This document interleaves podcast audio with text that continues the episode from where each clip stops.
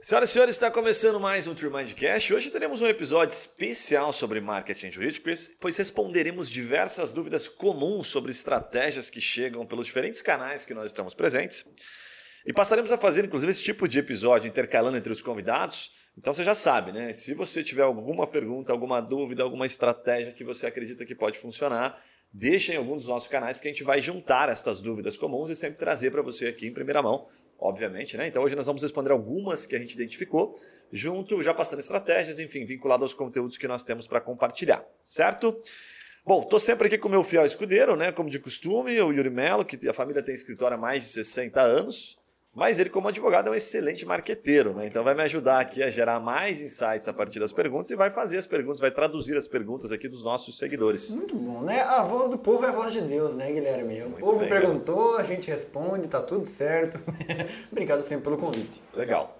Olha, o contexto aqui desse episódio, nós vamos falar no primeiro bloco aqui sobre site para advogados, tá? O que, que realmente faz a diferença e ajuda a gerar negócio. Tem vários insights legais, se você já produziu o seu site, ele não está gerando negócio, se você vai produzir ainda, independentemente do momento do seu escritório, você vai tirar bom proveito, bons proveitos, tá? O segundo, a segunda etapa a gente vai falar sobre conteúdos jurídicos, né? o marketing de conteúdo para advogados, que é, também é conhecido desta forma, né? se vale a pena você usar essa estratégia e como uma estratégia para você disseminar no LinkedIn, que é uma forma de você pegar esse conteúdo depois de feito e conectar ele com pessoas que realmente tenham interesse, que, que venham valor nesse assunto, tá? Depois, a terceira etapa é uma das mais interessantes, porque a gente vai falar sobre como medir o potencial de retorno num determinado nicho de atuação. É muito comum essa dúvida chegar aqui para a gente. Eu vou pegar, acho que peguei duas perguntas, vamos tentar responder as duas, tá? Sobre áreas específicas. Uma delas é sobre lavagem de dinheiro e a outra é sobre processos migratórios. Então, vou fazer ao vivo aqui.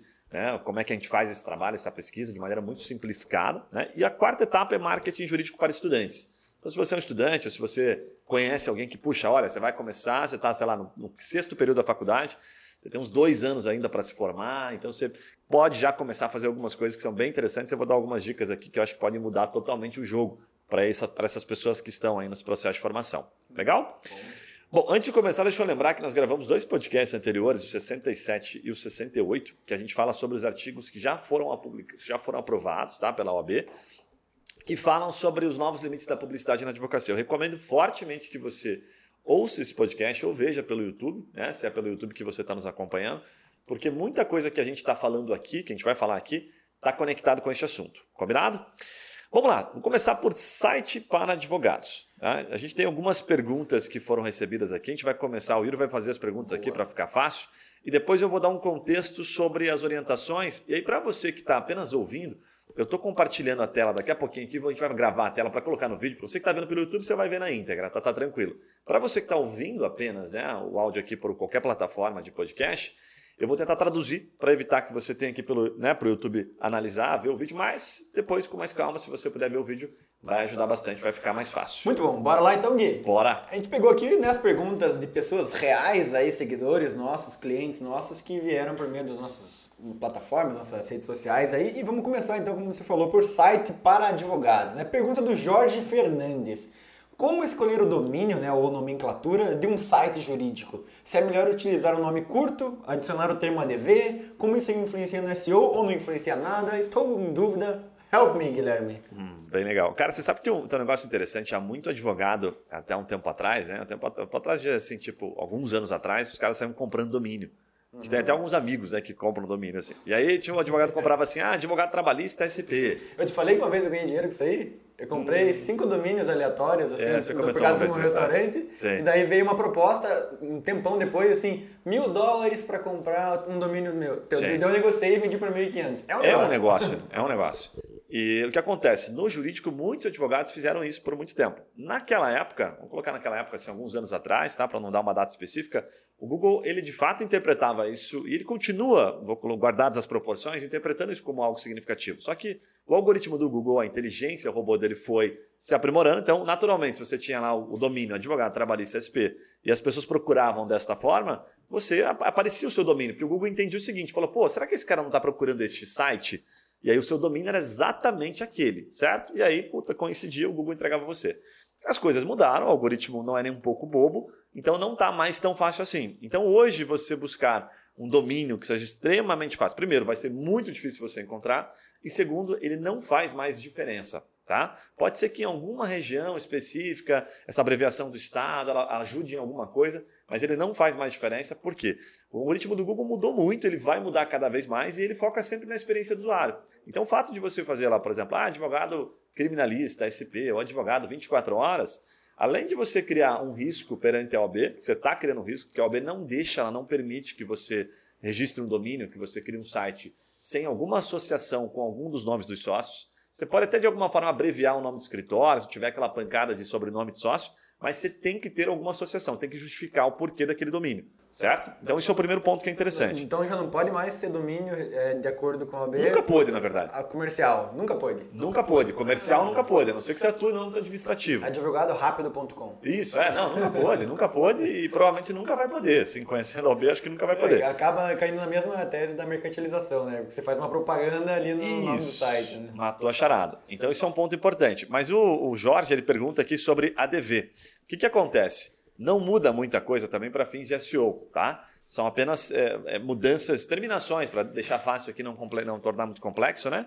É, o que, que acontece? Eu recomendo, se você, por exemplo, assim, ah, eu, eu, qual que é a, a, a, referência de mercado? A maioria dos escritórios usam .adv.br certo? Então, você utilizar .adv ou .com.br, eu penso mais no usuário. Assim, o usuário está acostumado, por exemplo, com .adv ou ele está mais acostumado com .com.br?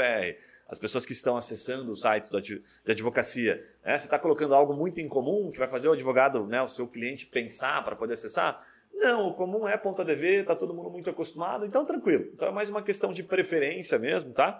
E de você ter essa disponibilidade de domínio. É, é meio que uma convenção, né? Daí você vai fugir da convenção, a pessoa vai criar, às vezes, um... eu, eu pensaria assim, putz, mas será que ele não, não conseguiu o ponto .adv? Será que tem outro escritório que às vezes com esse nome, não sei? Será que eu estou olhando para o escritório certo aqui? Acho que a convenção é importante nesse momento, né? É isso. Na prática, sim, respondendo de maneira objetiva, não muda mais, tá? É, tem muita gente ainda que acha que isso é, faz alguma diferença, mas a verdade é que não faz mais diferença e cada vez menos vai fazer. O que faz a diferença é você investir em SEO, né, investir em marketing para gerar tráfego para o seu site e não tentar, através do domínio, gerar um tráfego pouco que coincidiu da forma da pessoa pesquisar. Legal? Muito bom. Bom, até o último ponto interessante aqui, só para é, frisar, essa questão do domínio, logicamente, você deve tentar facilitar, simplificar.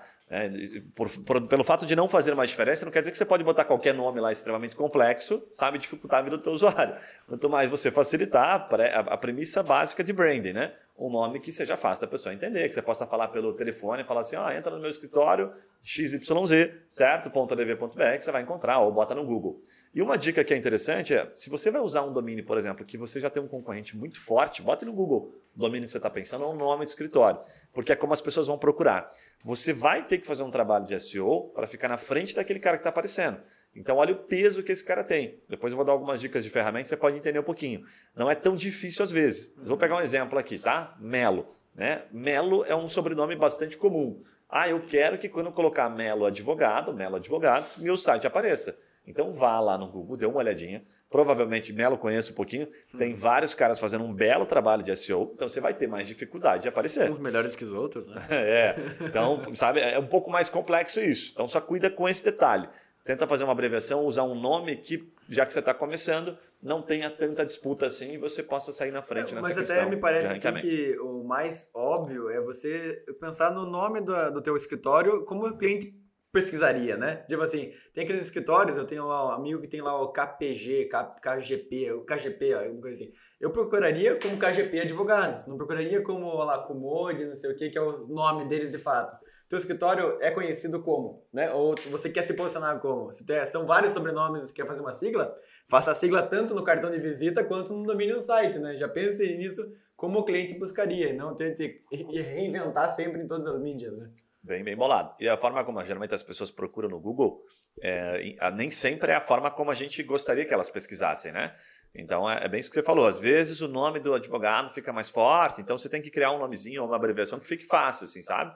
Tinha um, um só para finalizar essa, essa etapa, tinha um escritório que me procurou uma vez que eles tinham, é, esse eu lembro, chama-se, eu não vou lembrar todos os sobrenomes, mas eles, eles tinham cinco sobrenomes. Caraca. Era cinco sócios. E eles queriam todos os sócios, né, de alguma forma relacionados. no site. Isso. não tinha o que fazer a não ser é, uma abreviação. Então nós tentamos abreviações alternando a inicial de cada nome que eles queriam. Tudo bem, vamos resolver e tal. No final ficou uma coisa assim, tipo como macos.adv.br, bacos.adv. Isso, a gente achou um nome que ficava fácil, né? Então é, a, a, sonorização ficava fácil da pessoa entender. Quando ela procurava no Google, relacionasse com o escritório. Então resolveu o problema. Então sempre tem uma forma de resolver, mas tem que ter de alguma maneira uma associação para você não começar errado. Senão a B daqui a pouco bate na tua porta e fala, pô, esse domínio não tem nada a ver com aquilo que a gente né, preza no código de ética. Fechado? Bom, muito bom. bom, agora, sobre site para advogados, tem alguns detalhes que são extremamente importantes. Se você está só ouvindo, eu vou compartilhar a tela agora, tá? Para você que está vendo no YouTube, você vai ver em primeira mão. A gente lançou um modelo que é muito animal, tá? Que é um modelo que a gente fez exclusivamente para os advogados que estão ou iniciando, até já estão iniciados, mas querem um site focado em gerar negócio. Então tem três estruturas, três etapas que eu diria que são fundamentais para você entender a importância, é, o formato que a gente concebe um site como esse, tá? É, o primeiro ponto aqui, tá? Estou agora entrando aqui no site para você entender. Essa etapa inicial do site, é, e até para você que está apenas ouvindo, depois você pode colocar lá tremindagência.com.br, ele está hospedado nesse domínio, e é um site feito para advogados que querem prospectar cliente. Qual que é a premissa básica? Que a premissa básica é o seguinte: esse advogado tem que estar tá fazendo algum tipo de ação, obviamente, se ele quer gerar retorno né, via site. Então, ele está fazendo SEO, está gerando tráfego orgânico, ou ele está fazendo é, ações em redes sociais, por exemplo, levando clientes para dentro do site, ou ele está fazendo campanha de Google Ads, né, que é o, é o mais comum.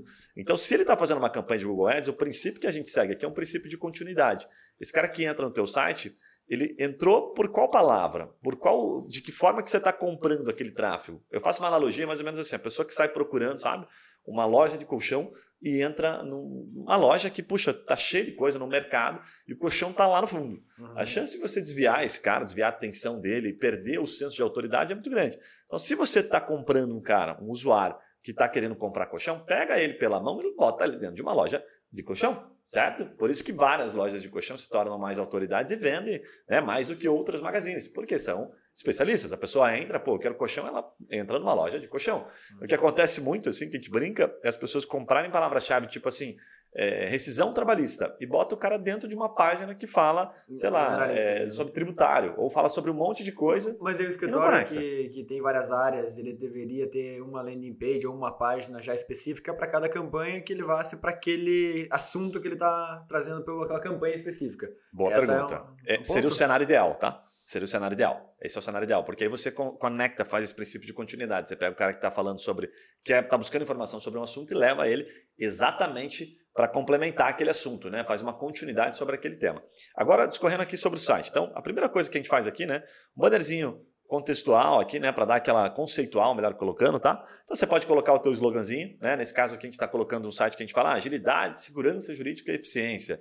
E aí é mais aquela mensagenzinha de início, né? De, você pode até trocar isso aqui, por exemplo, para alguma coisa conectada ao problema do cliente. Uhum. Né? Então, ah, somos especialistas em acordos trabalhistas pró-reclamantes, sabe? É, para empresas, para pequenas e médias Estamos empresas. Estamos há 20 anos resolvendo Perfeito. problemas de previdência para pessoas tal, tal, tal. Diria que aqui você tem dois, duas, duas oportunidades. Ou você foca no cliente, aí você traz uma mensagem que está conectada com aquilo que você está trazendo de tráfego, ou você faz um branding, tá? Ou você foca no teu branding. Ah, não, eu gosto, o slogan que representa o nosso escritório é esse. Massa, então coloca isso Mas o ponto dessa primeira página aqui, para não gerar aquela questão do bounce rate, assim, do cara clicar na página, olhar e sair fora, é ele entender, óbvio, deixar muito óbvio nessa primeira parte o que, que ele faz de fato, né? Porque às vezes bota uma frase conceitual e uma foto de um advogado fortão atrás sentado num Porsche. É. cara, o cara vai olhar para aquilo ali, né? mas não era isso, não sei o que eu estou procurando. Muitos vão sair porque não, não, ficou óbvio o que ele faz, né? É, você tem ainda, eu diria assim, alguns segundos para ele sair. Então, por isso que nessa primeira etapa eu não bato tanto assim, ah, não tem que ser uma mensagem é, é, relacionada ao problema do cliente, ao problema jurídico. Não, dá para ser algo relacionado ao brand, mas você já vai perceber, eu vou rolar aqui agora, rapidamente você tem que entrar em alguma coisa que se conecte. Então, na segunda etapa aqui, eu coloco o que eu chamo de, de frase conceitual. Você tem mais uma oportunidade de reforçar um pouquinho a expertise do escritório, caso você opte pela versão de falar sobre o problema. Né? Então, aqui a gente colocou, tem uma, uma faixinha embaixo, assim, que tipo, resolver e antecipar conflitos, expertise em negócios. Então, pensa numa, numa frase, no slogan, que se conecte com o teu público-alvo. O que, que você. É, isso a gente parte de um princípio, depois eu vou explicar melhor, chamado job to be done, que é quando você pensa nas circunstâncias, sabe? E não faz uma associação tão lógica. Exemplo, cara que está procurando, né? Se você comprar uma palavra-chave de, alguém que está procurando como fazer um acordo trabalhista, certo? Um acordo trabalhista você pode ter uma pessoa que é reclamante, certo? Ou um reclamado, ou empresa tentando fazer uma negociação. Se você está comprando e acha que o seu perfil é empresa, o que, que você pode colocar aqui? Sabe? Alguma coisa relacionada àquela circunstância. O cara quer evitar um processo, ele quer evitar um custo muito alto, ele quer resolver um problema, mas talvez ele tenha outros medos. Como é que você consegue traduzir isso? Sim. Isso é job to be done. É Somos especialistas em reduzir custos é, de problemas trabalhistas, custos é trabalhistas. É isso tipo aí. E já em seguida, é a etapa, uma das que eu mais gosto, cara. Aqui você entra forte na estratégia, pelo seguinte. Aqui a gente fala assim, ó, algumas das soluções jurídicas em que somos especialistas. Aí você conecta com aquilo que você fez, que você comprou, aquele tráfego que você está trazendo. Então, por exemplo, aqui, né? A gente está pegando aqui do trabalhista como exemplo. São quatro opções, quatro blocos. Então, primeiro aqui, decisões trabalhistas, ó, verbas decisórias, cálculos, formatos de demissão. O que, que é o ideal? Pense em quais, quais situações, quais são as problemáticas relacionadas à rescisão trabalhista. Use as palavras-chave tá? que podem estar associadas à pesquisa da pessoa. E eu, até no eu acho legal site. do jeito que está uhum. colocado aqui, porque às vezes o advogado coloca como ele gostaria de estar no site dele, né? Tipo assim, trabalhamos reduzindo passivos trabalhistas, mitigando riscos e operações estruturadas, não sei o quê. Isso. Tá, mas o cliente lá na ponta que vive, o empresário que você atende, como é que ele pesquisa isso? Cara, tô com um problema de operações societárias. Aqui meu sócio vai sair, putz, eu tenho que. Será que eu trago um sócio, um funcionário que quer virar um sócio e tal?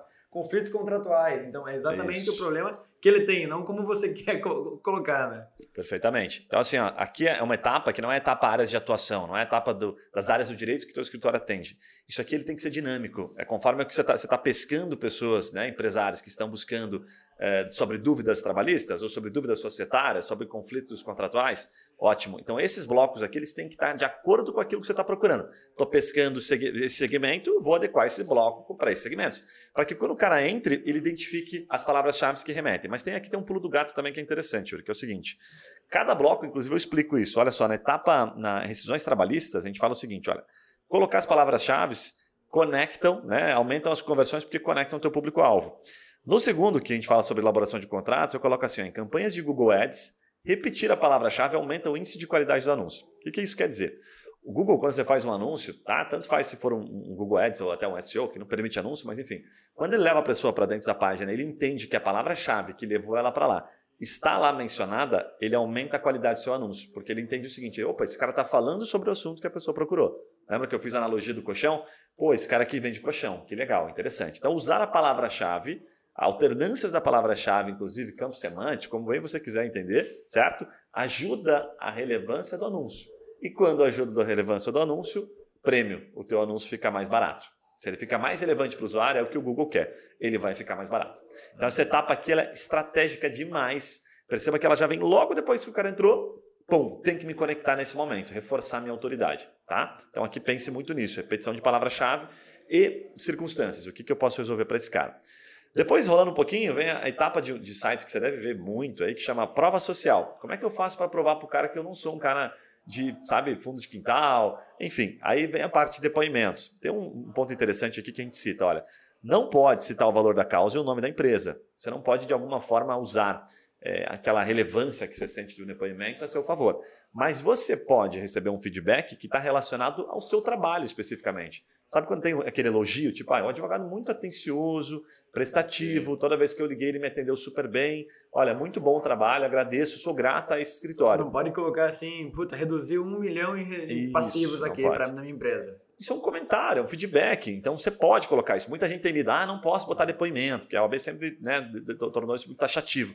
Você pode colocar, mas com bom senso. Você tem que colocar uma opinião sobre a sua pessoa e não sobre causa, sobre o objetivo, resultado que ela gerou para você. Isso faz toda a diferença. Então isso é bem importante. Pra você ter uma noção assim de como isso não interfere, sabe no Google quando você vai lá e procura o nome do escritório ou de uma empresa e aparece os comentários? Sim. É a mesma coisa. Aquele comentário que está lá no Google, você pode traduzir e trazer aqui para dentro do seu site. Ah, mas desde que não seja mercantil ali o comentário, Perfeito. né? Que o, que o comentário eu, não, seja mercantil. Porque quando você vai fazer uma propaganda, entre aspas, em qualquer outra empresa que não é advocatícia, você quer isso, né? Reduziu de tanto para tanto isso. preço e tudo mais, deu, deu economia aqui na minha empresa, reduziu não sei o quê. Ajudou em tal a fusão e aquisição que gerou tanto de caixa para o meu negócio. Quando fala de advogado, você tem que falar mais da, da mais atuação e menos o resultado, né? Perfeitamente. Eu até coloco aqui, né? Tipo, ó, o nome da pessoa é legal. E o que, que ele faz? Coloca só a profissão dele, não bota o nome da empresa. Não e, e o Estado. empresa? Não, não é bom. A, a OAB não permite. E eu também, assim, não vai mudar muita coisa, você vai correr um risco desnecessário. Mesmo que seja uma empresa, uma Ford, assim, o cara tem Então, Ford. aí que é cagada. Não pode. Hum. Ela, não, ela, ela não deixa, né? Você está incitando, tá dizendo assim, ah, eu sou bom porque eu atendo essas empresas. Nem sites, por exemplo, como Machado Mer, Siqueira Castro, Pinheiro Neto fazem isso. Sim. Então não pode, não é bom fazer, sabe? Mas você pode colocar, por exemplo, assim, ah, esse cara é um empresário, né? Esse cara é um diretor jurídico. E coloca o estado, coloca a cidade. Mas o nome e uma referência ao trabalho em si, tá? Não a causa, E foto, a pessoa pode colocar? possibilita. Pequenininho pode, tá? Desde que ele não. Assim, ó, é, é bom senso aqui. Né? É- O que manda é o bom senso.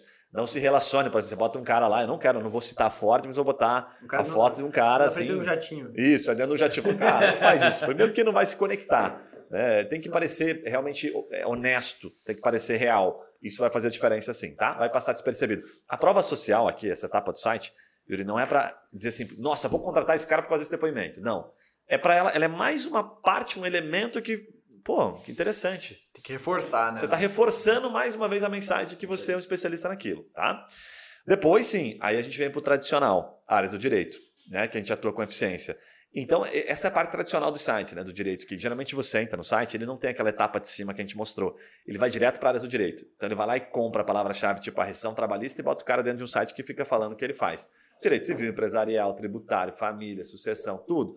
Né? Então, aqui sim, você pode entrar com outros elementos, outras áreas do direito, citando as áreas em geral. Então, aqui a gente está mostrando. Aqui né, abra seu coração, o que você quer falar. isso, administrativo, trabalho, tributário. O que, que eu recomendo também aqui nessa parte, tá? Cite alguma coisa que demonstre uma, uma certa relevância, uma certa notoriedade para o escritório. Por exemplo, direito do trabalho, eu botei aqui, ó, em defesa de empresários no consultivo e contencioso.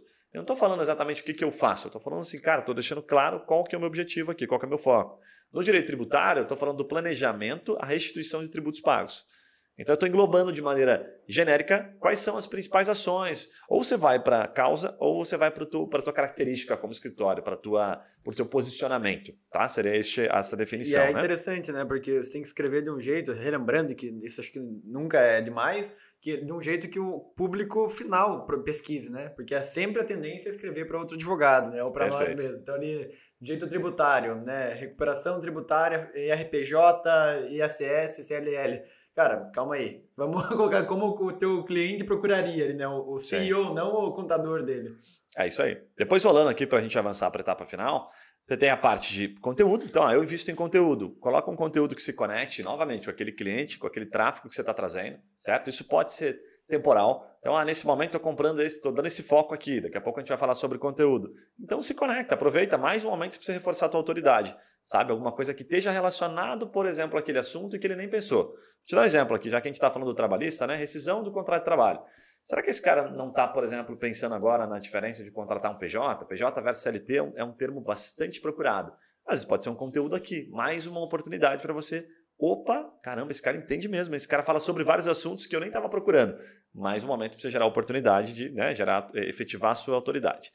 Por fim, a gente tem a parte de dúvidas comuns. Neste, depois que você entrar nesse link aqui de Remind a gente, você vai perceber que essa dúvidas comuns nosso aqui, ele está relacionado a este modelo de site, porque o que a gente está mostrando aqui é um modelo de site jurídico, certo? Que você pode facilmente eh, adaptar ao seu escritório, mudando cores, inserindo logo, enfim, a gente faz alguns ajustes né, em cima disso que eu vou pedir para você falar com o nosso comercial, se for o caso. Mas aqui, dúvidas comuns é quando você coloca as dúvidas que estão relacionadas novamente àqueles clientes né, que estão contratando. Tipo, há quanto tempo leva esse processo? É, quanto eu preciso pagar na frente? Tenho custas? Enfim, pense em todas as perguntas que são feitas diariamente sobre os assuntos que você está atendendo, sobre o foco do seu escritório, e insira aqui. Isso faz toda a diferença, porque você responde uma duvidazinha simples ali que faz com que a pessoa Ô, Gui, se conecte com você. É, e uma pergunta, é, dentro do mesmo site, no mesmo nicho, vamos pensar. O cara que é do mesmo nicho, tem, os dois seguem o mesmo padrão aqui da TreeMind, um padrão legal e tudo mais. O que, que você percebe que mais é, diferencia um do outro? É o tempo de, de história? É o visual? É a logo? É, é, puta, é descrever detalhadamente o que faz? É um atendimento rápido na hora do site para virar lead, quero dizer. Cara, ó, do site em si, simplificando, tá? É a experiência da informação ali. É o cara se conectar rápido com a informação, sentir que o que você está passando para passou para ele em termos de informação, né? Aquela informação que você, de acordo com aquilo que, por que, que ele foi trazido para dentro do seu escritório, fez sentido para ele. Conectou a informação, cara, isso faz toda a diferença, ajuda pra caramba na conversão. Aí o segundo momento, a gente vai falar daqui a pouco, né? É a velocidade, sim, velocidade de atendimento e se conectar com o cliente, né? Vale aquela regrinha que eu já falei aqui anteriormente sobre a regrinha dos cinco minutos. Tipo, cara, se você ficar cinco minutos com alguém no telefone, provavelmente você não se conectou né? porque você não fez as perguntas, você não, não fez um, deu um contexto bacana, certo? Para gerar uma conexão com essa pessoa. É preciso ficar mais tempo. Eu falo da regrinha dos cinco minutos justamente por isso. Ah, só fiquei cinco minutos e desliguei. Você não criou conexão porque você não faz amizade com ninguém em cinco minutos. Né? Agora, você ficar meia hora interessado sobre aquele assunto, perguntando para a pessoa, certamente você gerou mais conexão. Então, essa é uma segunda etapa. Não vou avançar muito nisso, porque senão a gente perde um pouquinho do contexto Boa. aqui sobre site. Legal?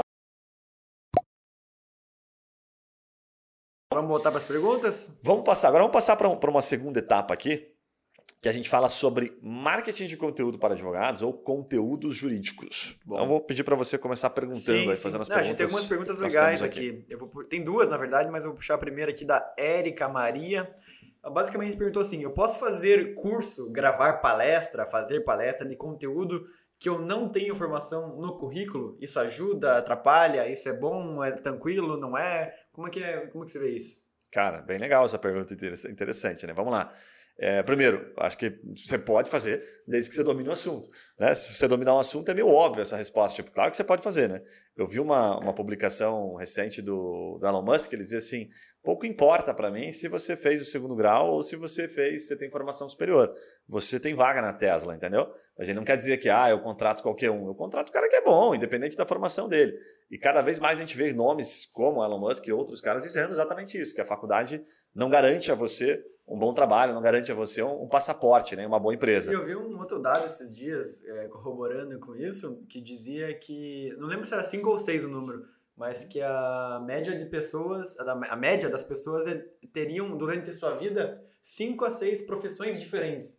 A mesma pessoa, né, dentro do mundo que a gente vive hoje. Então, realmente, dentro da advocacia, não faz sentido, né? Se você sempre foi consumidor, mas o mercado não tá bom para você, por que não você começar a, a fazer a transição aí para trabalhista, se é um mercado que você acredita, né? Não tem nada errado nisso e cada vez é mais comum, desde como o Gui comentou, você seja de fato autoridade naquilo que você está colocando. Né? Cara, eu tenho um indicador aqui que eu acho que é legal, que é o indicador do seguinte: quando a gente grava conteúdo, produz conteúdo, eu sinto que quando a pessoa ela realmente domina o assunto, ela brinca com a informação. Vou te dar um exemplo aqui, tá? Eu, no começo, quando falava de marketing jurídico, eu tinha que seguir uma linha. Se o cara me perguntasse de maneiras um pouco diferentes, talvez eu, eu não conseguisse responder com propriedade. Hoje, e eu acho que o indicador geralmente eu brinco assim, é quando você consegue fazer analogia com, coisa, com coisas muito simples. Quando você aprende a fazer analogia para explicar um conteúdo, é porque você realmente domina aquele assunto, porque você está brincando com a informação. Né? Então, agora, se você precisa ler, ah, eu vou gravar vídeo, mas eu preciso ler. Né? Então, tem como, tem muita gente que grava lendo, perfeito. Eu preciso ler para falar sobre aquele assunto. Provavelmente não vai ficar tão é, é, dinâmico, não vai ficar tão convidativo, não vai ficar tão gostoso das pessoas assistirem, porque elas sentem que o conteúdo é mais travado, né? Você não tem aquela naturalidade. Então, acho que são indicadores um interessantes. Tem um pouquinho a ver com o perfil da pessoa também, né? Eu, esse indicador que você falou, eu vejo muito no, no canal do YouTube que, que eu faço lá de negócios, e os assuntos que eu mais gosto de falar, tipo, ontem eu gravei um vídeo sobre o Jeff Bezos, e os aprendizados da. Ele, sa, ele saiu agora, né, de CEO da, da Amazon essa semana, uhum. depois de 27 anos aí, e 24 anos. E ele deixou várias cartas, né, todo ano. E daí, cara, eu li essas cartas. Eu, eu, tipo, eu já tinha o conhecimento dentro, já conhecia a história do cara. Faz, falar sobre aquilo foi como bater um papo com qualquer um. Então foi muito leve, várias analogias e tudo mais. Mas eu percebo que tem gente né, que precisa, mesmo conhecendo o assunto, de um roteiro para seguir uma forma mais é, estruturada ali, né? Então, eu só quero colocar que não necessariamente você que não consegue fazer analogia, não consegue fazer brincadeira, não é, faça bem o conteúdo, não passe bem o conteúdo. Tem que também, às vezes, estruturar as próprias analogias, né? escrever, cara, nesse momento aqui, legal, vou comparar com um carro batendo na parede, porque faz sentido de alguma forma. Perfeito. Então, não, não, não espere também ser natural só isso, né? Treine analogia. Treine né? essas analogias, né? É, a gente tem aqui, né? Um, já fizemos alguns treinamentos de analogia para explicar o nosso próprio tra trabalho de marketing jurídico, porque não é fácil nem para o advogado, vezes, entender. Então Boa. a gente tem esse treinamento aqui, faz toda a diferença. E a gente tem uma segunda pergunta aqui nesse assunto, Gui, que é do Eric Martins, que basicamente ele pergunta como utilizar as ferramentas Moz e SEO Quake É, para quem não conhece também, se puder explicar um pouquinho sobre o que são essas ferramentas. Cara, bem legal. O Eric está sempre acompanhando o nosso canal. Um abraço para o Eric, né? Para a Erika Maria também. Bom, vamos lá. É, vou compartilhar até a tela aqui, mas para você que está apenas ouvindo, o que acontece? Vou colocar, inclusive, aqui um, um conteúdo. Já que a gente está falando de rescisão trabalhista, vou colocar na tela para ficar mais fácil aqui, tá? Eu vou ativar aqui, esses dois plugins são plugins gratuitos. Vou explicar exatamente qual é a funcionalidade deles, né? o que, que eles agregam para a gente em termos é, de valor, enfim, em termos de, de, informação. Tá? O primeiro é o MOS. Esse plugin MOS aqui, ativando ele aqui, ele mostra duas questões importantes aqui dentro do conteúdo. Tá? A primeira questão importante, deixa eu só voltar aqui para você poder ver então, acompanhar, aí.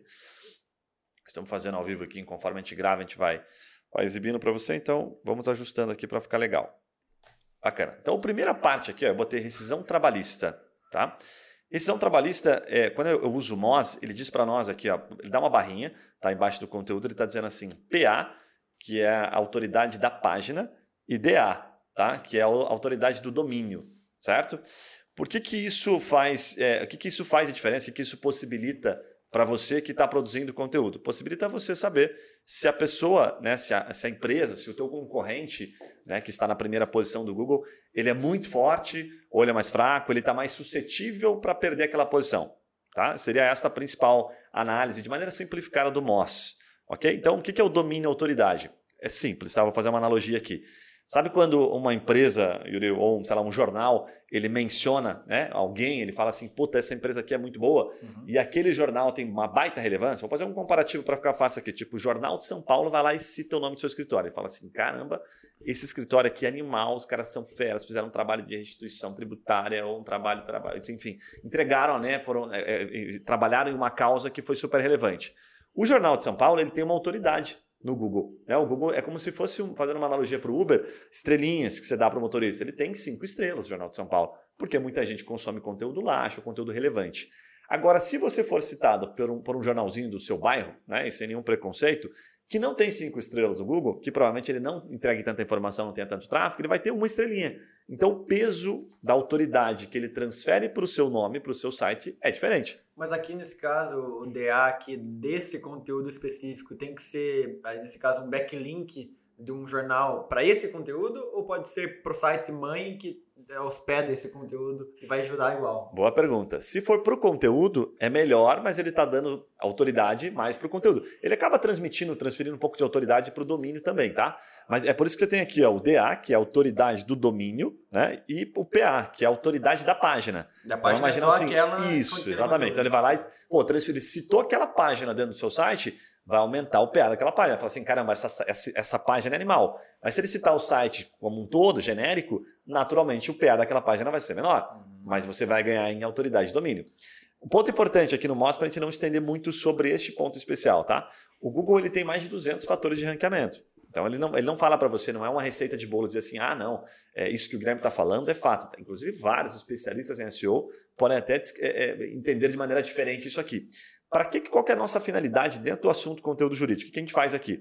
A gente olha basicamente a autoridade daquele domínio, daquela página, para ver de quem a gente pode roubar a posição.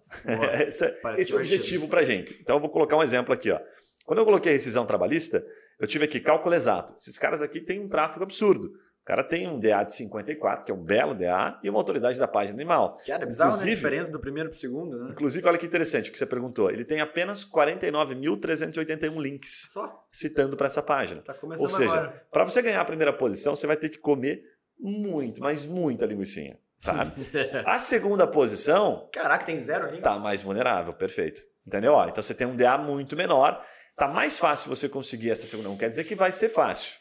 Ok? Mas o conteúdo está muito bom. Por isso que, ó, eu vou rolar um pouquinho. E é normal essa diferença discrepante, assim, do primeiro e segundo? Não. Daí o terceiro é, é, melhor do que o segundo aí nessa. Não é normal, tem uma relação com o conteúdo que eu vou explicar daqui a pouquinho, Boa. tá? Depois você tem, olha o terceiro, Cato. Cato. Ah, mas aí que deu o nome, o DA da Cata é muito forte, né? Perfeito, ó, 84. Mas nem por isso o segundo lugar perdeu para ele. Valor do trabalho.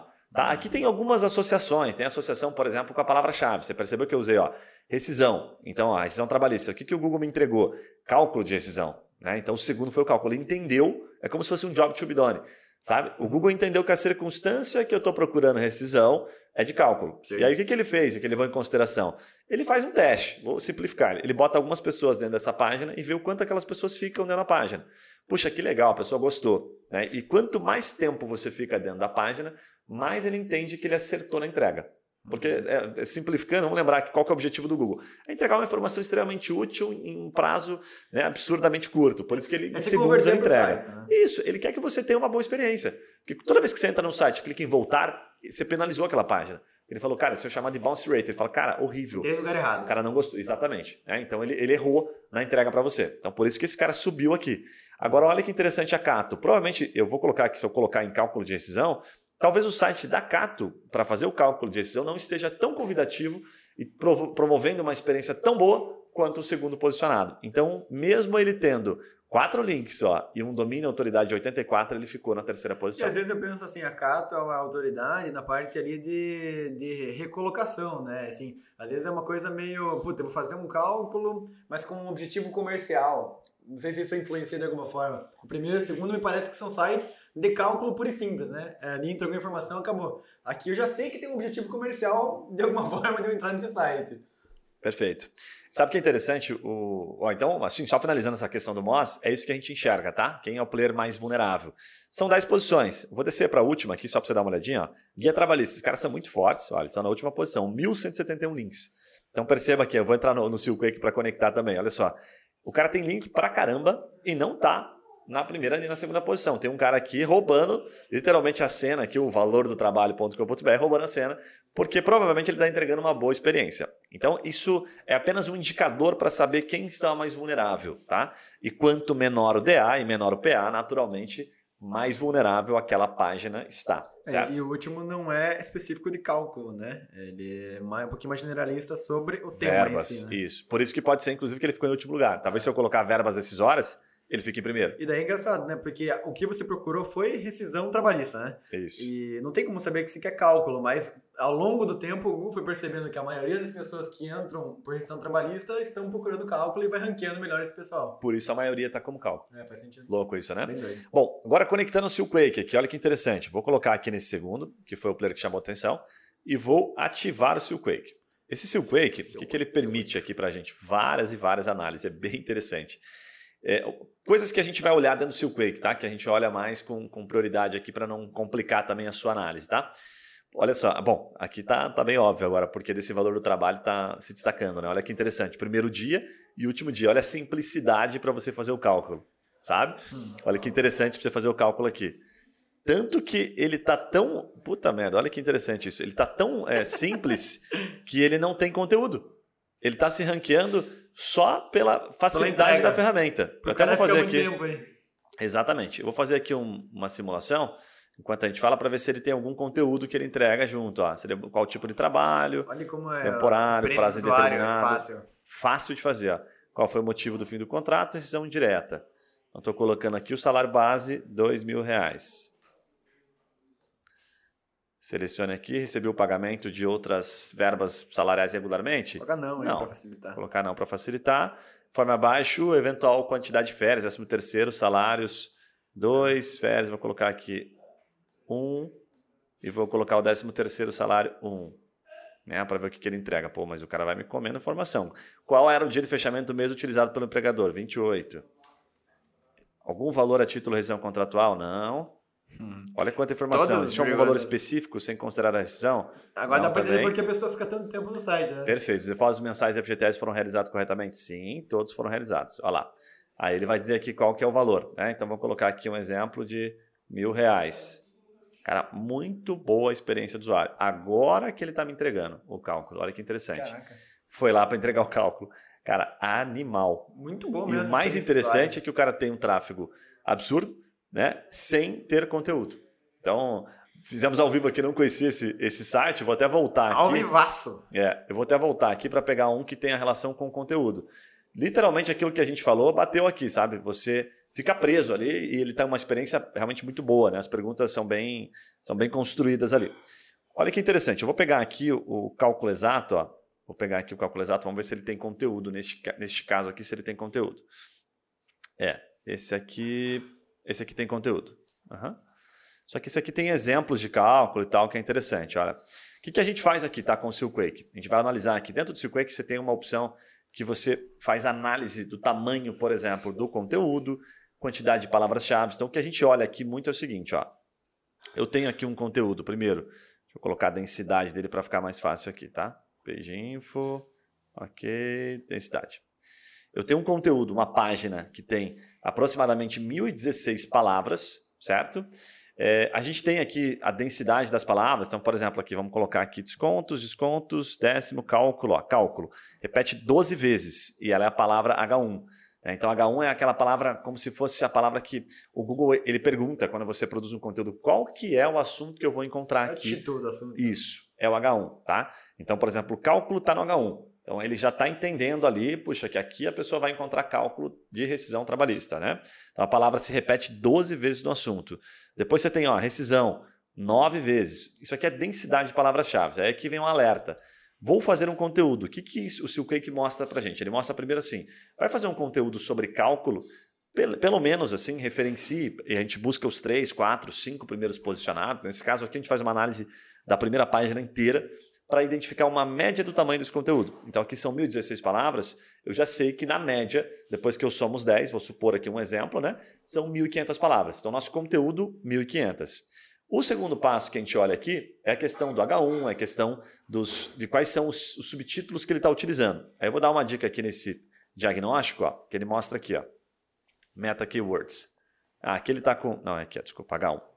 Ó, então ele tem aqui, ó, H1, cálculo, certo? Que é aquilo que a gente viu.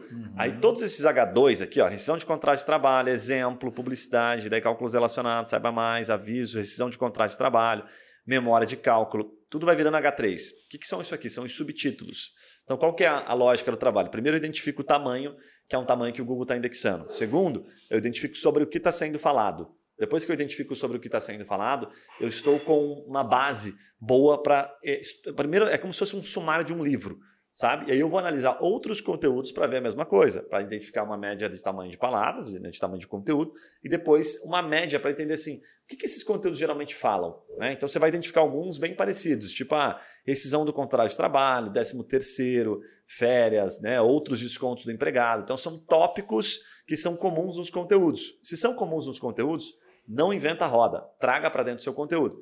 E aí o diferencial do seu conteúdo vai ser o quê? Produzir um conteúdo seguindo aquele sumário, como se você estivesse produzindo um livro, e obviamente complementando este conteúdo. Isso que vai fazer a diferença, tá? Para você conseguir ter algum tipo de resultado.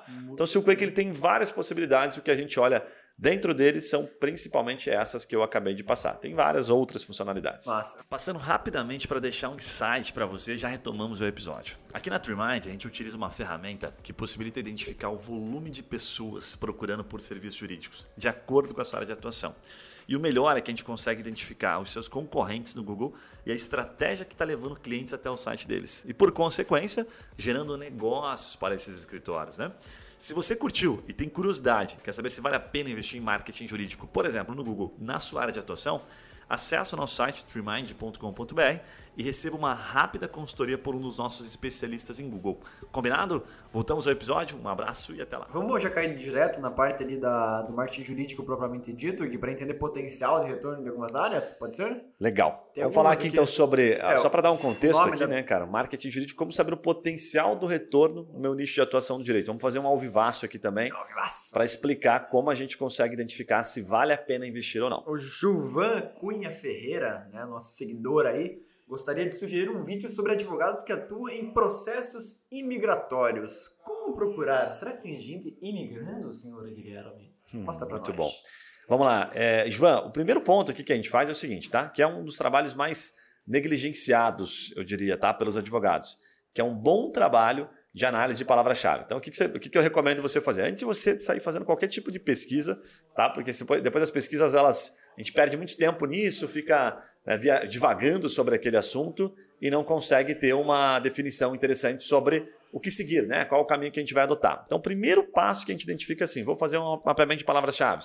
Então, aquele job to be done que eu falei um pouquinho antes aqui no podcast é assim: quais são as circunstâncias que podem estar levando a isso? Então, processo migratório. Ah, uma pessoa quer ir morar nos Estados Unidos. Estou citando os Estados Unidos aqui como exemplo. Será que ela quer morar em, em que país? Estados Unidos, Portugal, França, Alemanha?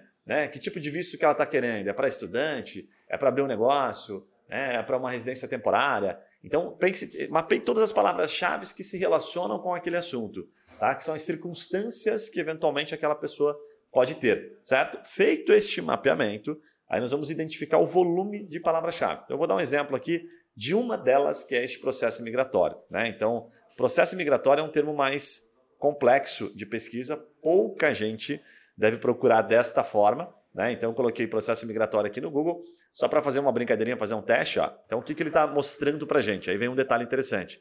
Processo migratório no Brasil, processo migratório no Brasil, isso aqui está muito relacionado a trabalho, tá? tanto de ensino médio, faculdade, talvez, enfim, até porque eu já vi minha filha pesquisando sobre isso. Então, a palavra-chave processo migratório está levando a um conteúdo é, instrutivo, que não guarda relação, provavelmente, com o trabalho daquele advogado. Sim. Tá? Quem é que define isso aqui? Eu costumo dizer que o Google é rei, tá?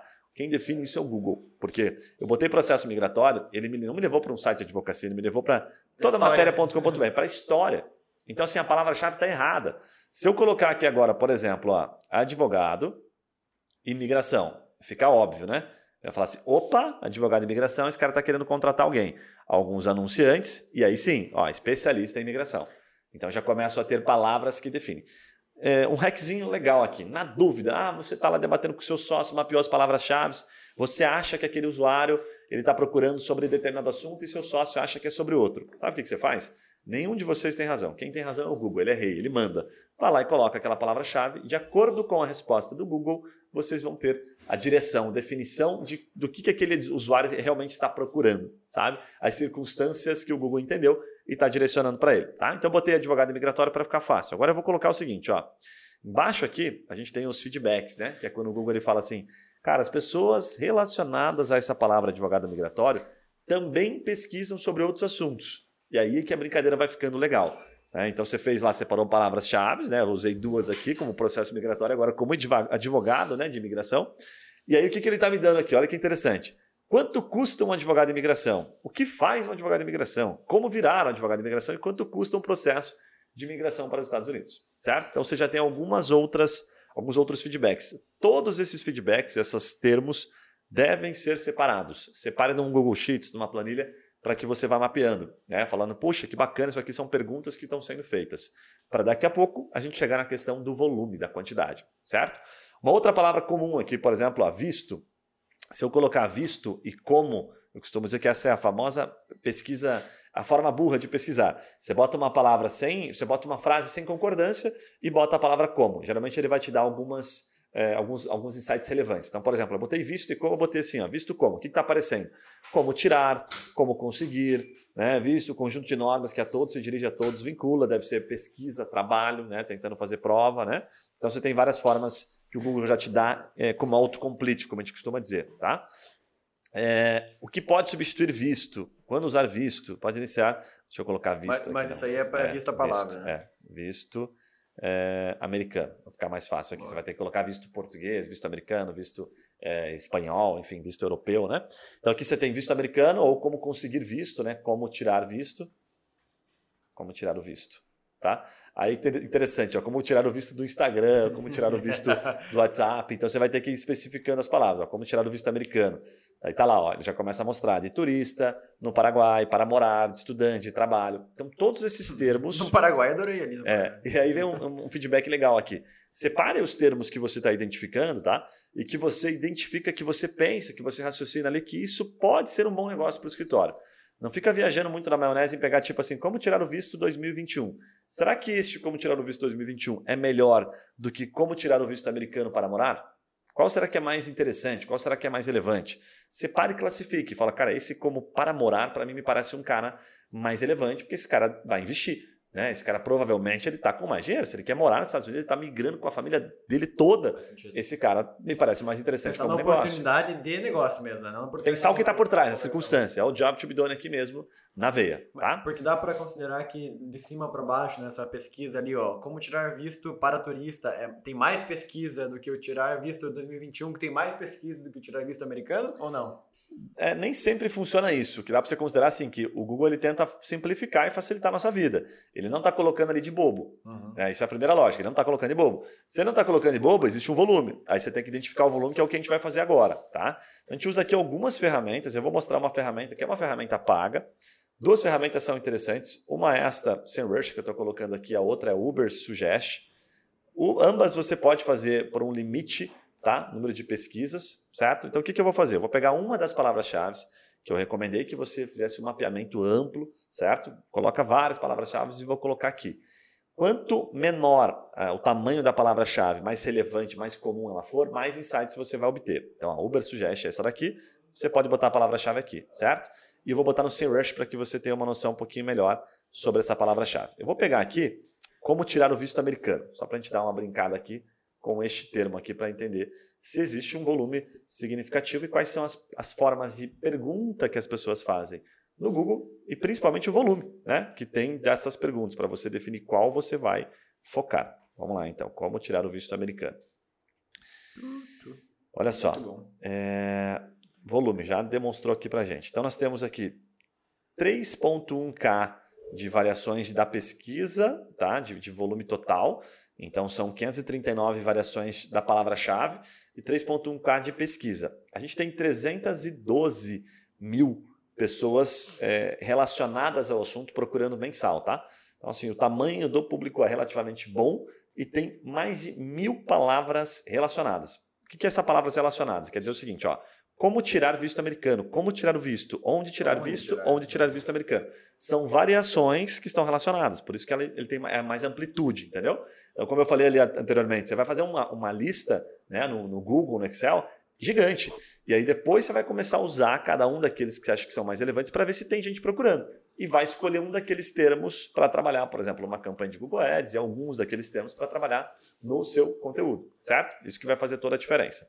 Então aqui é mais para demonstrar, é desta forma que a gente faz, é o mapeamento de palavras e depois a identificação se de fato elas têm volume. Ficou fácil de entender ou não? Achei legal. Achei, acho que dá para simplificar para a pessoa, né? Que aqui ela tem que entender o que, que eu só fico em dúvida assim, o que, que é um, uma quantidade significativa, sabe? Porque 312 mil me parece bom, mas quanto disso eu vou conseguir atingir, assim, ou se tiver abaixo de tantos mil, não vale a pena ir naquele conteúdo. Qual que seriam esses números? Cara, bem legal. Ó. A lógica que a gente segue aqui para vender, por exemplo, falar assim para o advogado: olha, eu vou indicar para você um conteúdo para você é, enfim, se posicionar na primeira página do Google Orgânico, que você vai demorar um ano para conseguir e tal, porque vale a pena. Qual o critério que a gente utiliza? No mínimo, o primeiro, o primeiro posicionado ele tem que ter mil de tráfego. Primeiro posicionado. Por que mil de tráfego? Uma mil de tráfego mensal, tá? Porque a média de conversão em contato, quando bem feito, é de 1, 2%. Então, se eu tenho mil, estou falando em 10, 20 oportunidades geradas por aquele conteúdo. Só que eu investi naquele conteúdo, depois de um ano ele foi parar na primeira página. O que acontece muito, que às vezes o advogado ele olha um termo e fala assim, nossa, esse aqui, por exemplo, ó, é... vou pegar um termo aqui, como tirar do visto americano para menores de 18 anos. Sensacional! É isso que eu quero, quero trabalhar esse conteúdo. Aí você vai lá e bota no Google esse conteúdo. O que, que acontece? Aquele cara às vezes tem sim, 100 de acesso, ele está na primeira posição. Hum. Aí você vai ralar, vai fazer um baita conteúdo e tal, depois que você se posicionar, ninguém vai ver, porque não tem gente procurando o suficiente para aquilo. Estou dando um exemplo, né? Nesse caso tem um volumezinho até melhor. Então cuidado com esta, este é, romantismo de querer falar sobre assuntos que você quer falar, na verdade, que você gosta de falar. Foque em assuntos que de fato têm tráfego. Então, a recomendação, no mínimo mil o primeiro posicionado. Daí essa análise tem que ser feita das páginas específicas do Google, daí, né? É, Não da palavra-chave só. Né? Isso, né? exatamente. Para ver se faz sentido, se, se, se tem volume mesmo. Uhum. Porque se tem tráfego também, mas a pessoa é, não está clicando. E aí você vai ver que assim, tipo, o primeiro posicionado ele diz muito. Porque são 10 posições orgânicas, então o primeiro tem mil, geralmente o segundo vai ter o quê? Vou fazer um exemplo aqui, uma conta assim, 900, terceiro, 800, uhum. 700, 600. Então, se chegar na primeira página, na última posição, você vai ter 100 acessos, 50 acessos, porque a grande maioria não vai para a segunda página, mas pode ser que role e clique no seu link. Então, o primeiro tá? passo é entender se a palavra-chave em si ou as ramificações dela fazem sentido. Daí a segunda é entender que se naquele termo que você vai querer atingir ali tem é, tráfego nas páginas que estão já bem ranqueadas, né? Perfeitamente. Olha só que interessante para fazer um teste real aqui, né? A gente avançar para a próxima etapa. Ó. Igali, Tá? Eu sei que essa empresa é bem expressiva. Ela está na primeira posição orgânica. Certamente ele tem um volume absurdo aqui, tá? Então vamos fazer ao vivo aqui. A Egali que nos desculpe. E vamos ver o volume é, que ele tem. certo? Depois eles pagam a consultoria para nós. vamos ver o volume que ele tem de, deste conteúdo orgânico, tá? Para ficar fácil de você que está nos acompanhando entender. Então, a palavra que a gente utilizou, como tirar o visto americano e pegou o primeiro posicionado organicamente, porque esse tipo de palavra sempre remete a muita gente fazendo anúncio. Né? Então, você vai ter de escritório, vai ter empresas que não são necessariamente escritórios de advocacia anunciando para tentar obter esse tráfego. O Egal, então, que a gente está identificando aqui, ele tem. Vamos dar uma olhada aqui. Papapá, tá carregando. é uma, empresa muito grande, intercâmbios, é. né? Acho que Europa é muito forte. Ele deve dominar bem ali esse primeiro. Olha, ele tem 14 mil acessos mensais desse Caraca, conteúdo. Bastante, hein? Nesse 14 conteúdo mil só, acessos, só nesse conteúdo. Até a ferramenta ela já dá um dado aqui, né? Tipo, custo desse tráfego. É como se você tivesse que pagar pelo valor que geralmente o Google Ads cobra, que as pessoas estão no leilão pagando, custaria mensal 2,3K em dólar. É, então nós estamos falando o seguinte: pau. ele gastaria uns 12 pau. O que, que isso está querendo dizer? Cada acesso desta, dessas pessoas né, que geram esses 14 mil estão custando aproximadamente 90 centavos, 80 centavos para ele. Ele está tendo retorno. Esse é o retorno de, do marketing de conteúdo quando ele acerta no Mas algo. aí é em Ads mesmo, né? Não tá falando aqui em Ads, é. É, eu estou considerando assim, tipo, ah, eu não tenho este, este tráfego, mas eu quero investir e trazer esse tráfego desse cara. Esse tráfego. Isso eu vou ter que gastar uns 12 mil. Uhum. Então tem que valer muito a pena em negócio, certo? Para fazer sentido. Por isso que o, o marketing de conteúdo, quando bem feito, ele dá muito resultado, mas lembre-se que você tem que priorizar conteúdos que têm, de fato, volume. Bacana? Vamos passar direto para a última etapa. Você não consegue descobrir aí nesse, no, na plataforma quanto tempo demorou para ele chegar nessa posição, né? Ou há quanto tempo existe esse conteúdo, ou algo do tipo. Tem como? Você até consegue. É, tem que olhar um pouquinho Isso é mais. relevante? Pra... É, é, assim, não é tão relevante. Vamos pegar aqui alterações na posição. A gente consegue, por exemplo, pelo site, a gente consegue entender, tá? É, pelo período que ele tem, né?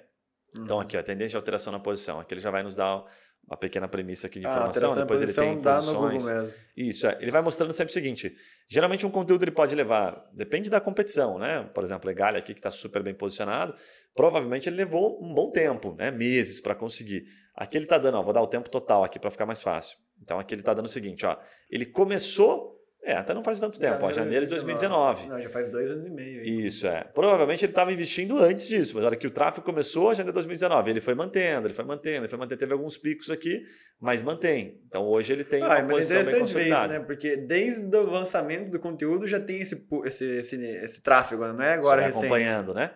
Então você consegue identificar, por exemplo, que palavras-chave que você perdeu posição, como ele está mostrando aqui, ó, perdidas, pioradas, né? Para você vir atualizando esse conteúdo. Caraca. Este, é, o trabalho de conteúdo, assim, quando ele tem muita competitividade, como é este o caso aqui, ele exige muita atualização, por exemplo. Esse conteúdo deve ser atualizado com bastante frequência. Então, eles entram, mexem no conteúdo, porque mudou alguma, alguma regulamentação, alguma coisa nesse sentido. Está o tempo todo mexendo no conteúdo e trazendo novas informações que o usuário de fato está buscando. Muito Isso bom. faz com que eles continuem. É, a outra pergunta aqui, vai dar tempo da gente nesse episódio cobrir ou vamos deixar para o próximo? Cara, vamos, vamos falar sobre disso? ela bem brevemente aqui. Então tá. Uh, o Rodrigo Reis Gonçalves aí perguntou se o que, que teria de tráfego, né? Qual que seriam as oportunidades dentro do tema de prevenção de lavagem de dinheiro para empresas. Legal. Cara, vamos, vamos pesquisar aqui, ó, ao vivo, quem sabe fazer ao vivo, vamos colocar aqui lavagem de dinheiro para a gente ver o volume que tem. E a gente vai tá, passar para a última etapa já mostrando o volume, né? Que é o que ele está nos uhum. perguntando aí, Rodrigo. Então vamos lá, lavagem de dinheiro. O que acontece com esses termos aqui? Ó, mais um termo como a gente viu do processo migratório. Lavagem é. de dinheiro remete muito a trabalho de faculdade, remete muito a algumas coisas assim, tá? Então vamos ver se existe alguma palavra-chave aqui que seja significativa para a gente poder é, passar como insight para você. O pessoal do meu bairro procura muito isso, lavagem de dinheiro, essas coisas assim, como hum. né, facilitar né, processos e tal. Nem vou falar o bairro que você mora para você não ser linchado ou cancelado nas é, redes sociais. O meu bairro é perigoso, cara. Ó, então, lavagem de dinheiro é mais um termo que eu já fiz alguns trabalhos sobre para escritórios, análises para escritórios que têm essa relação. Já fiz alguns trabalhos de lavagem de dinheiro para os clientes aqui. E geralmente eles não procuram como lavagem de dinheiro, mas procuram direto pelo processo em si, é, pela causa em si, sabe? Relacionada a isso. Termos que estão mais. Ó, mas aqui tá para ter uma noção um pouquinho melhor, tá? Vamos ver se a gente identifica alguma palavra interessante aqui.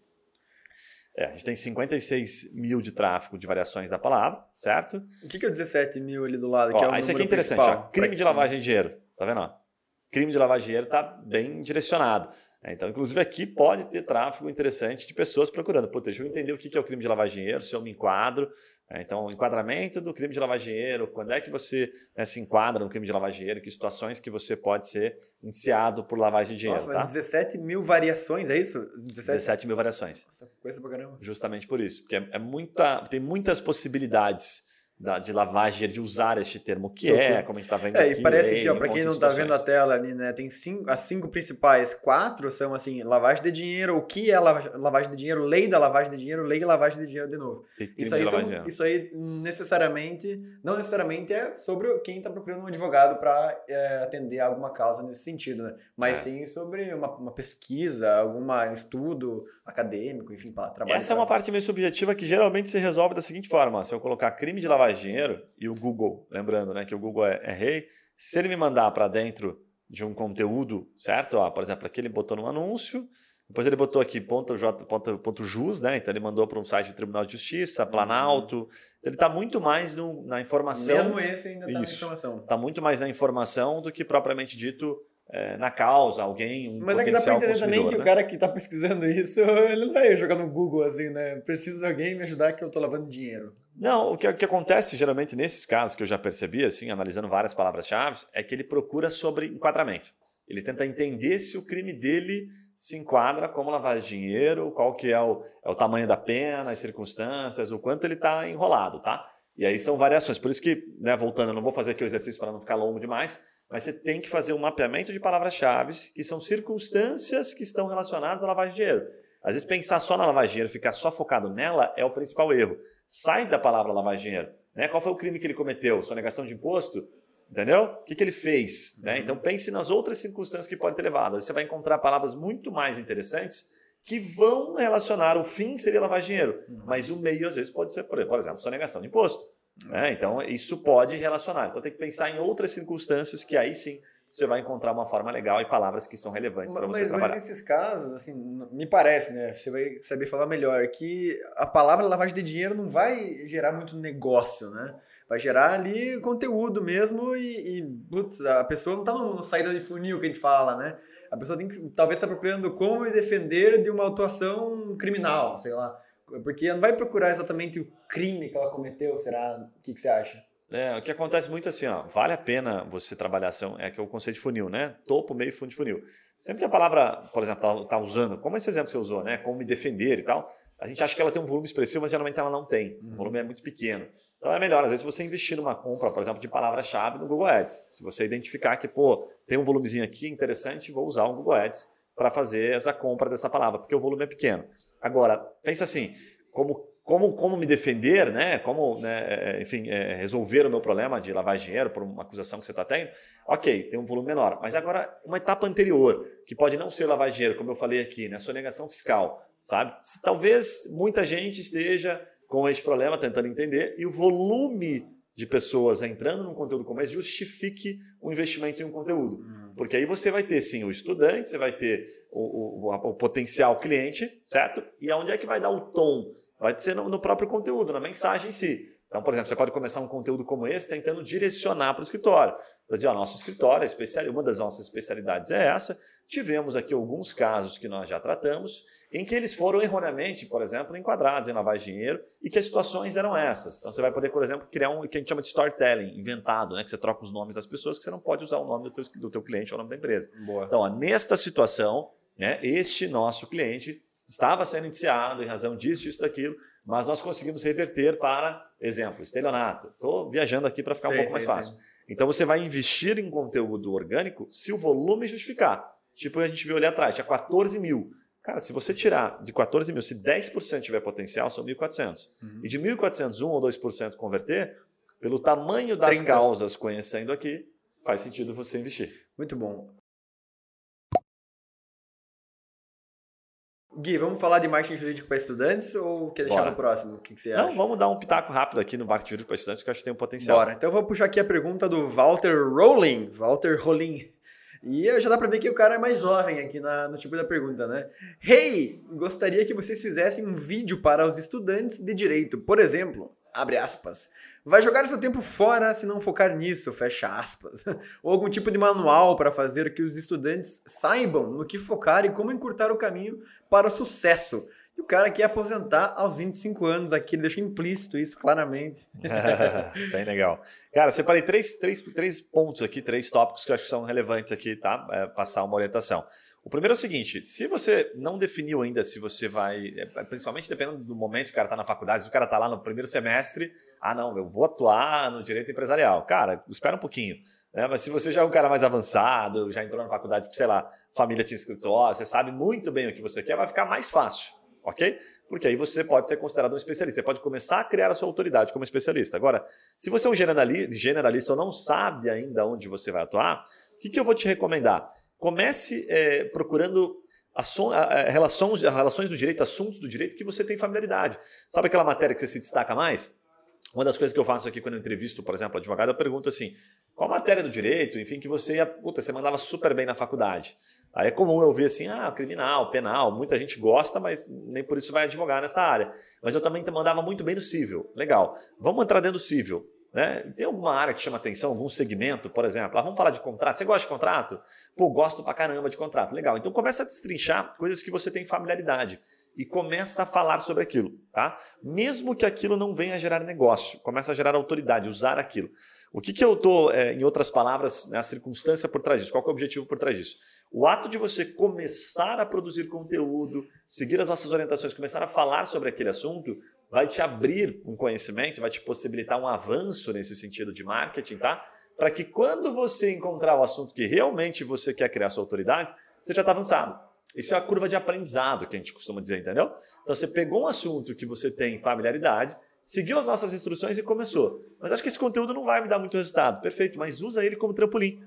Né? É chegando a teoria do ponto A para o ponto B. Não tenta direto, não, vou falar aqui sobre lavagem de dinheiro porque realmente é o que eu quero atuar, quero só colarinho branco, né? quero filé mignon aqui né? dentro desta área. Não vai nessa linha porque vai demorar muito tempo você fazer um conteúdo com muita qualidade. Então começa por aquilo que você tem familiaridade, exercita. Tá? Mesma lógica da academia, fazendo analogia para outras áreas, que a gente sabe que você precisa dar o primeiro passo para depois aperfeiçoar né, a sua, o seu trabalho e seguir para a segunda etapa. Agora, segunda dica que eu acho que é muito importante, eu costumo dizer que é a dica de ouro aqui. Vou começar e estou investindo a médio e longo prazo, estou com o pensamento como um advogado realmente que ganha dinheiro depois de 5, 10 anos, enfim, tem as exceções aí que ganham dinheiro muito mais rápido.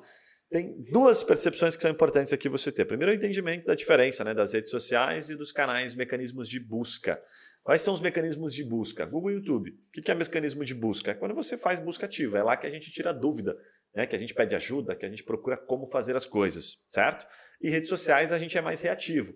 A rede social a gente é mais impactado pelas coisas. Então é muito mais difícil na rede social do que no Google, porque puta, eu tenho que chamar atenção com a minha propaganda, com o meu anúncio, com o meu conteúdo. Tem que ser muito convidativo para realmente chamar atenção das pessoas.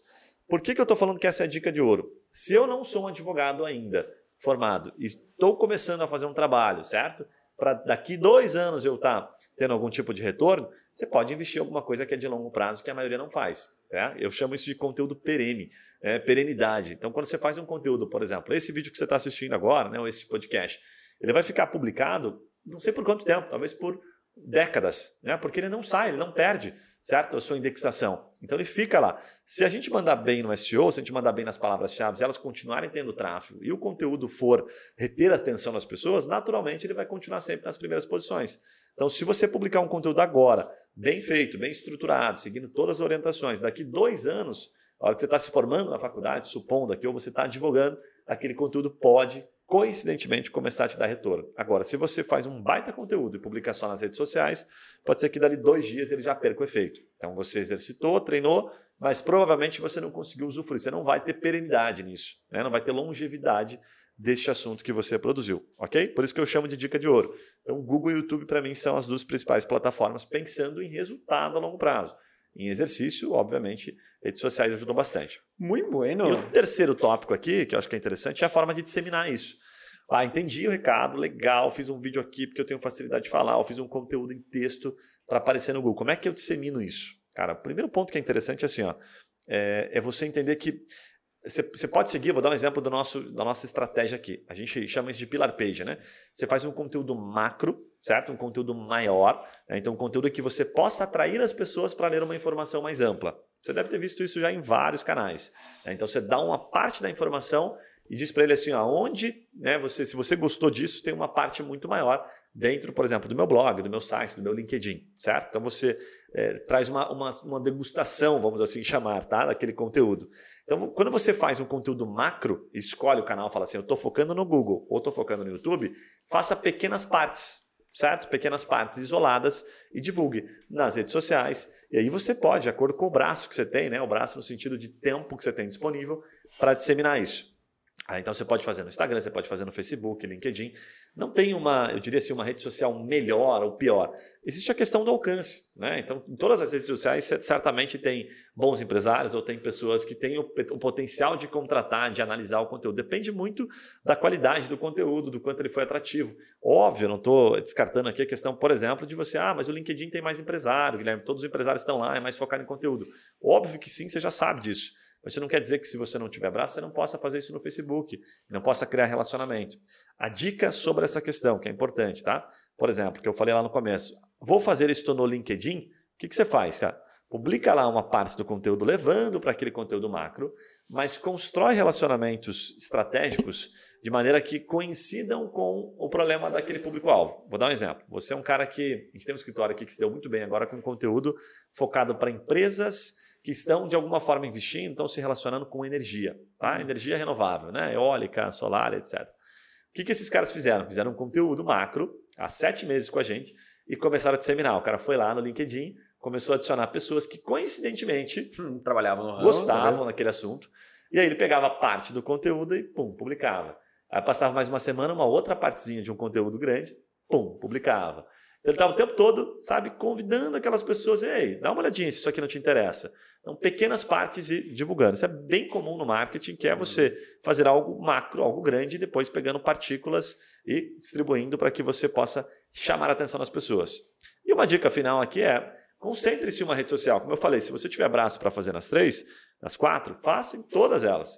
Mas geralmente, raramente, as pessoas têm braço e têm hábito, têm a disciplina, conseguem construir a disciplina que justifique fazer em todas as redes. Então eu recomendo você fazer, escolher uma rede social e se tornar foda nela, se tornar top naquela rede social. Depois que você constrói uma relação ali, né, principalmente com engajamento, um engajamento real, né, não comprando lead, mas sim indo atrás de outras pessoas, comentando, sabe, se relacionando, você vai conseguir de fato atrair uma atenção é, merecida aí para os seus conteúdos. Muito Bacana? Bom. Fez sentido ou não? Muito bom, na verdade é uma mega aula, né? O cara pode escutar isso aqui em partes até, né? Top. Se quiser pegar. Acho que é uma boa, sabe? Colocar na, na, descrição, talvez o horário que ele começou a falar de cada tema, porque o advogado iniciante ali, o estudante, ele pode escutar só essa última parte e tirar muito conteúdo também. É, pode ser. É uma dica aí para os nossos publicadores responsáveis. Os editores, é isso, cara. Não sei se eles têm paciência para fazer isso. Assim, é que a gente né? sobe os cortes, né? A gente é. sobe os cortes específicos, são quatro cortes, mas o episódio completo, daí sim, fala, não, mas eu só quero completo. episódio completo essa parte. Aí pode ser um detalhe sim. Muito bom, Legal? obrigado pela aula. Bom, para vocês que estão nos ouvindo aí apenas, né? Já sabe, se não clicou em seguir, ainda segue a gente aqui no canal, compartilha esse episódio, inclusive, se você achou que ele faz algum sentido para algum advogado, alguém que né, realmente está buscando se posicionar. Por gentileza, isso é um favor que você faz para a gente, a gente né, consegue levar essa informação mais longe. Para você que está nos vendo aí no YouTube, já sabe, deixa o seu comentário, deixa o seu, é, o seu like, deixa o seu dislike, se for o caso, a sua crítica, me fala se a gente falou alguma besteira aqui. Um abraço e a gente se vê nos próximos podcasts. Valeu! Valeu!